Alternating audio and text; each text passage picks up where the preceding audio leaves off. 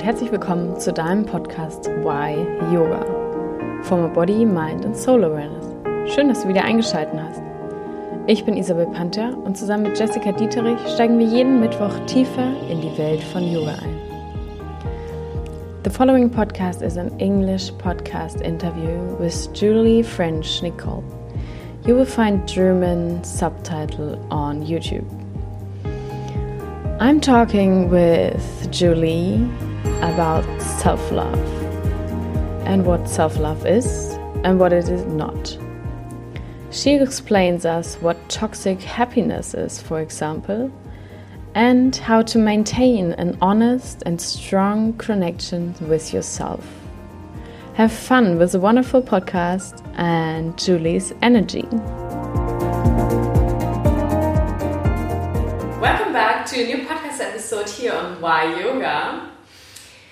Today I also have Julie in my podcast. Again, a second time I have the honor to interview you actually. So we talked already about authentic relating in a podcast episode a few weeks ago. And now we are talking about self-love.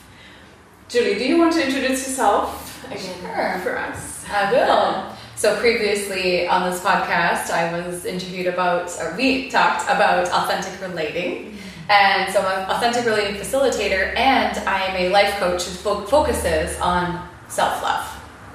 Mm, and that's a huge topic, and that's why we talk about it again. Yes. So, Yes. yes, let's jump deeper into it again already. Like, what is self love? Mm. Let's start with explaining what self love isn't. Because I love to explain it from almost unraveling what we typically think it is and then going into what we what it actually is. So, what self love is it? It's not about sparkling up our meat suit. It's not about like working out so much that we can like measure ourselves so that we feel that we um, can finally like ourselves from this thing on the outside. Mm. It's not about the fashion industry. It's not about the fitness industry. It's not about the beauty industry. Mm. It's about knowing who you are on the inside, mm. shining bright from with your light of what you bring to the world. We are all miracles. We have a, like what one in four hundred trillion chance of being born.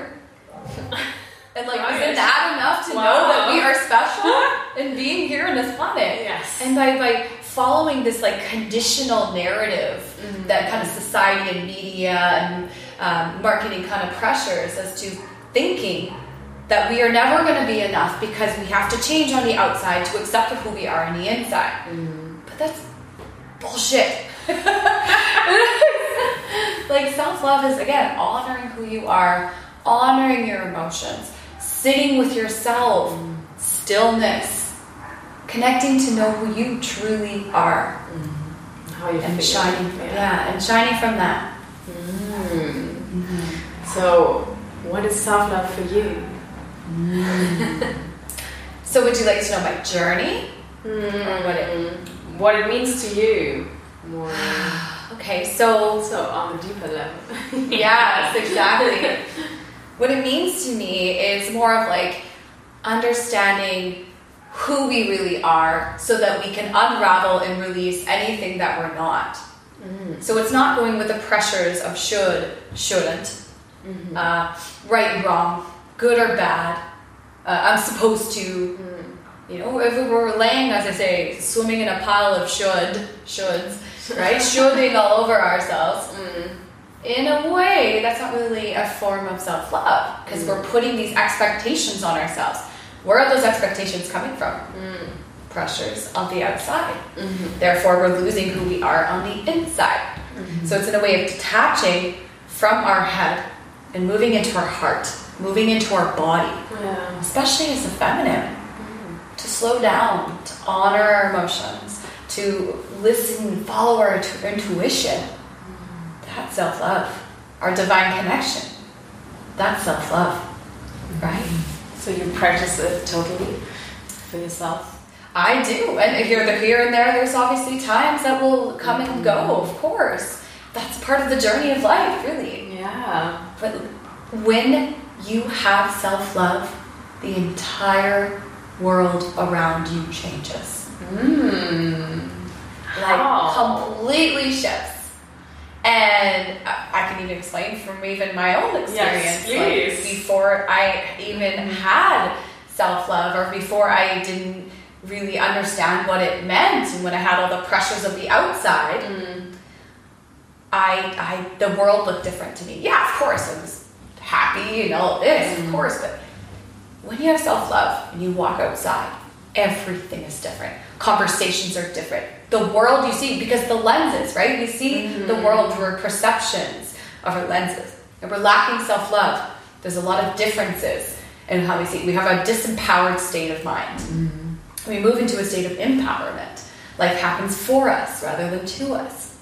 Uh, we don't get easily offended because we know who we are. We set boundaries better. We can set boundaries for ourselves, for others. We can connect to ourselves. We know what is right for ourselves when it comes to food, too. Self love is huge when it comes to food and, and, and um, nutrition. Yeah. However, if we're eat, if we're if we lack self love, we're gonna have to do that, you know, fitness chicken broccoli yam dinner every single day of the week, right? Because because we're eating for image because we think that we need to change our outside, but that's not self love or even self care. Mm, that is for others. Yeah. But when you have deep self love, you crave something that is nourishing to you because you really care and love who you are. You love your body. You love deeply of what you are and who you stand, what you stand for. Mm-hmm. Yeah. Mm-hmm. So probably you made a lot of journeys and a lot of um, Mm-hmm. yeah, you learned a lot of in this journey. How when does it start? I mean, probably it's a li- long life, lifelong. Yeah, learning, lifelong, yeah. lifelong learning. So Mm. when was the first point you started with like self love and things around it? Like when did you realize it? Maybe also that you have to work on it. I'll give a little backstory first, but I'll make it Sure. point form because I could talk forever about this journey. Oh, go ahead. as um, a child and even as a teenager, I was bullied my entire life at school. And for many years until my late adulthood, I'm still young. I get it. Okay, my but like my twenties, okay. Like it was like I didn't really start it until I was like 30, 31, really starting to feel self love. But again, I was bullied. But I looked at it as a victim mentality. My late adulthood. so I say self love is the new Botox. You don't need it when you love yourself. um, so really, like I, for really, for real, I hated myself. Like hated myself, and my definition and my, of my self worth and my self acceptance was completely reliant on other people's opinions of me. I had to shine up the meat suit on the outside hmm. so that I could be reflected by other people so that I could finally hear that and that made me like myself on the inside. Mm-hmm. And you know what? Maybe that's the first step. And that's okay. It's coming to the awareness. And it wasn't until I was actually in a really bad relationship. And bless his heart, amazing person, just not honoring me and my emotions. Hmm. I wasn't either. And I got to this really low point where I realized, wow, everything of how I determine about my worth in this world is based on other people. Hmm. This is not okay. I need to build myself back up. Wow. So I did. And I started doing personal development. I went through like the landmark forums. I did a silent meditation retreat, ayahuasca retreat, multiple things. Um, just a lot of just deep diving, mm. coaching, a lot of journaling, a lot of slowing down and connecting to mm. myself. That was a thing. I would avoid my feelings. I mm. wouldn't honor my feelings because I would be busy doing working out. I mm-hmm. became I used to box and do Muay Thai because I I was like so scared of like feeling that I would numb it by Wow. movement, Yeah. exercise, being busy, and then mm-hmm. slowing down.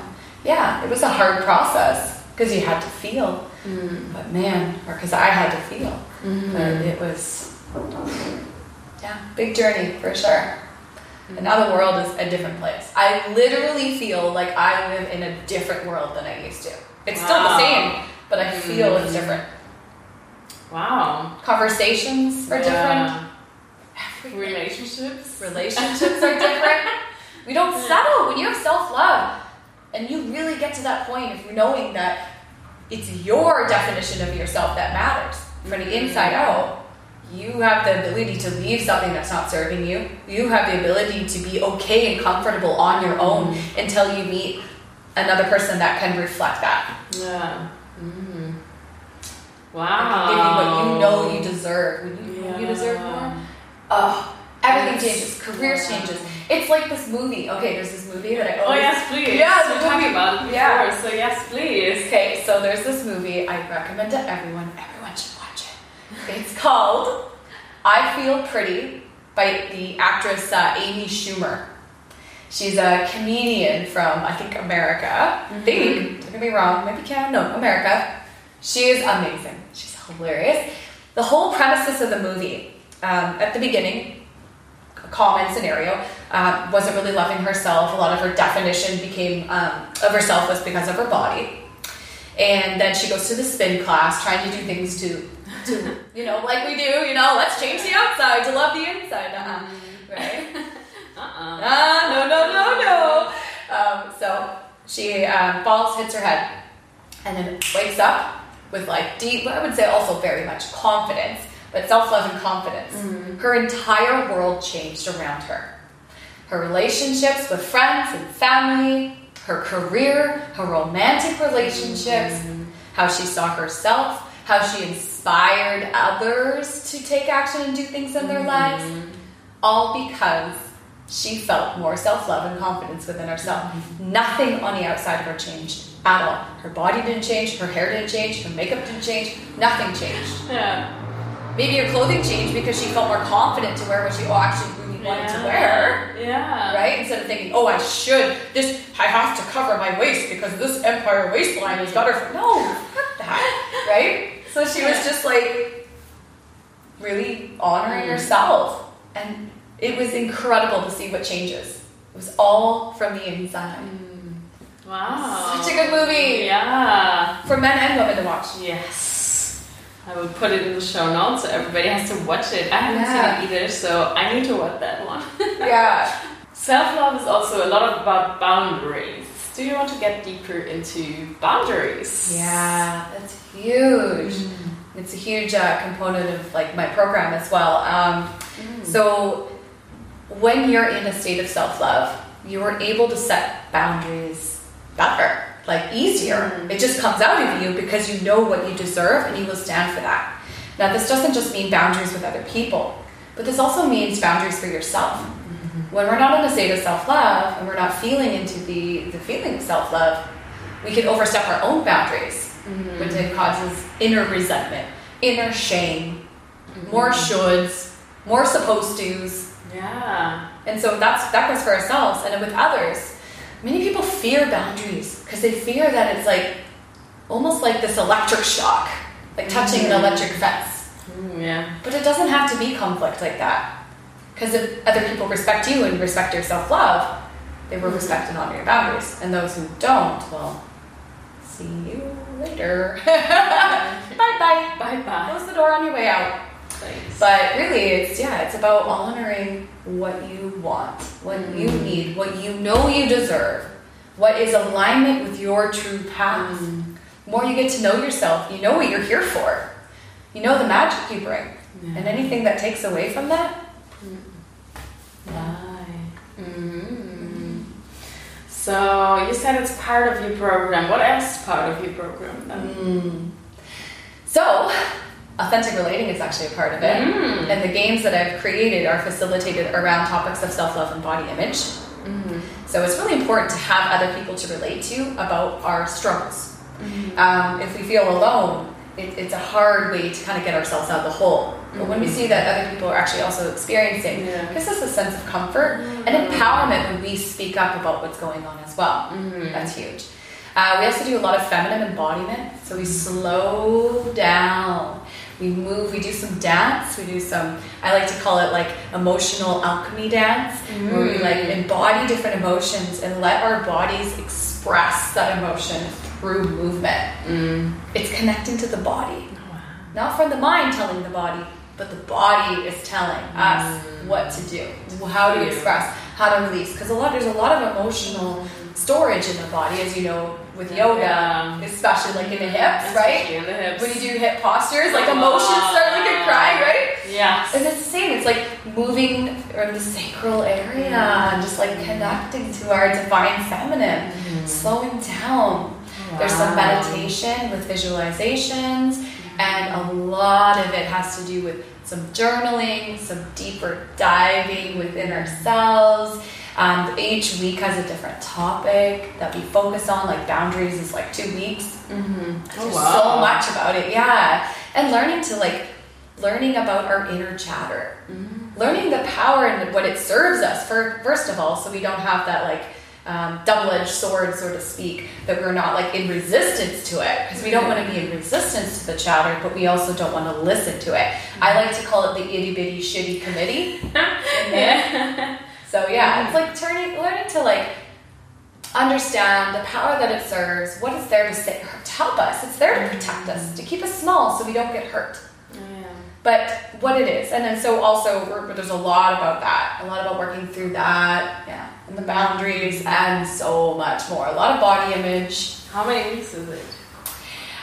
It was it was eight, and I'm actually going to extend it to twelve. Really? Yeah, Oh, wow. because there's just so much. It's a journey. Yeah. We can't cram this because the thing is, when you are learning these tools and reflecting, you need to go out into the world Mm-hmm. And have these triggers, have these things show up, so that now you can learn how to process through them. Now with the tools that you have, you move through like four stages of competence. Mm-hmm.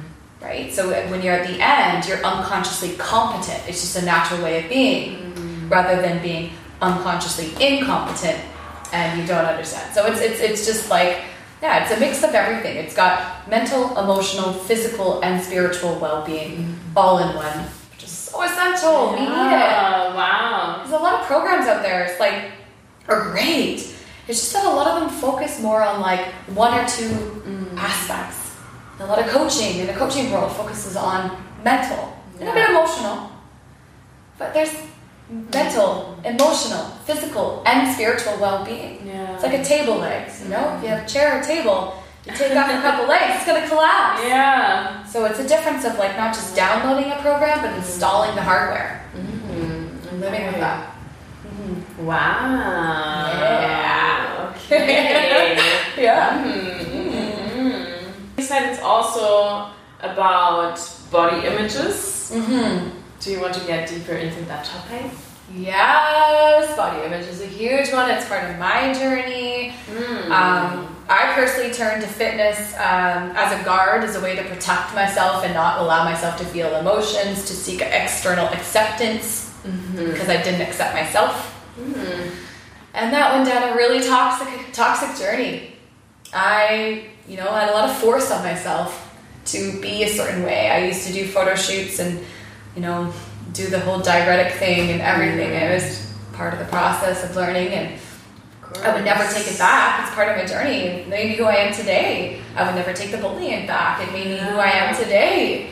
That's another part of self love is like learning to love every part of your past and be grateful. Learn for the gratitude and what that taught you Yeah. the power in it, the lesson. Um, but yeah, body image. Oh my gosh, it's such a huge one. We talked a bit about it at the beginning. Yeah, but yeah. It's not about sparkling up the meat suit. Mhm. It's about discovering the diamond within. Mm-hmm. Yeah. Yeah. So there's a lot of pressures of that. So it's a learning about like to disattach to that, and it's also about finding your inner unicorn. Yes. Your unicorn. Yes. For Is those who are not, yeah, for those who are just listening and not looking at the YouTube video, we have a small unicorn here. I bought this in Singapore and I travel with it everywhere. Oh, everywhere. really? Yeah, Oh, I actually have a oh, fascination with unicorns.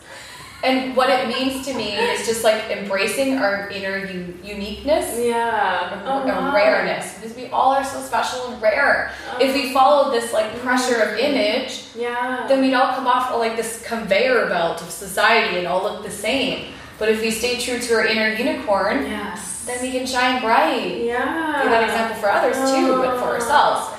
Oh. Yeah. The inner unicorn. Inner Mm, unicorn. I like that. Mm. Hello. Her name is Bliss. Hello, Bliss. Follow your bliss. Follow your bliss, bliss over the rainbow. Yes.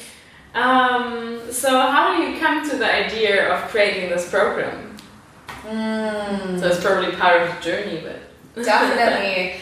Well, okay, so at first I really wanted it to be about body image, um, which I, is going to come back again, and I'm going to have another one just on body image. okay. It just became kind of like the journey. I went, it was about body image, and then I realized also I had such a passion still about fitness, but how to help people understand that there's like a different approach you can have to it with less pressure on the mm-hmm. outside, more about accepting who we are on the inside with mm-hmm. all the modalities mm-hmm. mental, emotional, physical, and spiritual. And so we had fitness in the first program that I taught.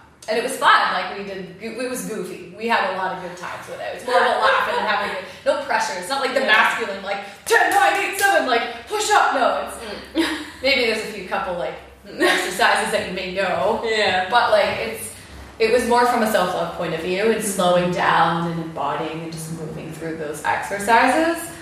And then I got to realize too, as well, like self love is so in depth that it's also about being rather than doing. Hmm. And fitness is a lot of doing. It's nothing wrong with that. It's a way of living. However, I felt like if to really embody self love, we need to slow down hmm. and connect. So I found it better to remove that part, and that can be a different course in itself in the future. It's more about, hmm. yeah, it's more about embodiment. That's why I call it the self love embodiment journey. It's a journey, Ooh. it's embodiment, it's about feeling into our body, learning what is showing up for us. Yeah. Mm, I really like that. Mm, great. So let's come to an end. And um, is there anything you want to add to this one? Like what we said already? Is there something missing you want to add? Hmm. I can't think of anything. I think we covered quite a bit. Yeah. we Yeah. Jump, jump deep into it. We went Yes. deep. Yeah. Okay, so two two questions. Yes. First one: Do you have any recommendation on books, videos, movies? I mean, we talked about a movie or podcasts. Yeah, of course. Mm. Podcast. I really like listening to the Highest Self podcast as well with Sahara Rose. Yeah. I love the conversations she has. Mm. Powerful. um, I also love, ooh, Create the Love with Mark Mhm. Groves. Those are some great pod. That's a great podcast. He is. He talks a lot about boundaries actually as well. I really like that. He's Yes. about um, finding love in relationships and yeah, yeah. He's he has some great posts, especially on his Instagram. yes, Yeah. I, I know his Instagram more than more than his podcast. Yeah. yeah, they're great. Um, and books. Well, the last time I did recommend the Untethered Soul So, Surrender Experiment. Um, it's, those are always my top books to Okay. recommend. Like I I always, put them. I put them in the show notes. yeah, it's always those Recommendation again. Yeah. Read them. Read them. Yeah, yes. Okay, and then last question. What are you grateful right now for? right now, I'm grateful for myself. Mm. I'm grateful for how I show up. Yes. Grateful for uh, developing the courage to take leaps of faith and to to shine bright. Yes. Yeah. Mm, thank you. Thank you, my love. Mm. Namaste. So, namaste, yes. Thanks for being here again in this podcast and sharing all your story and all your energy and all your love. I love it. So, Yeah. And thank Bliss too. and thank Bliss for Namaste. being here. Namaste. Namaste and um, Namaste right here. Yes. Don't fall.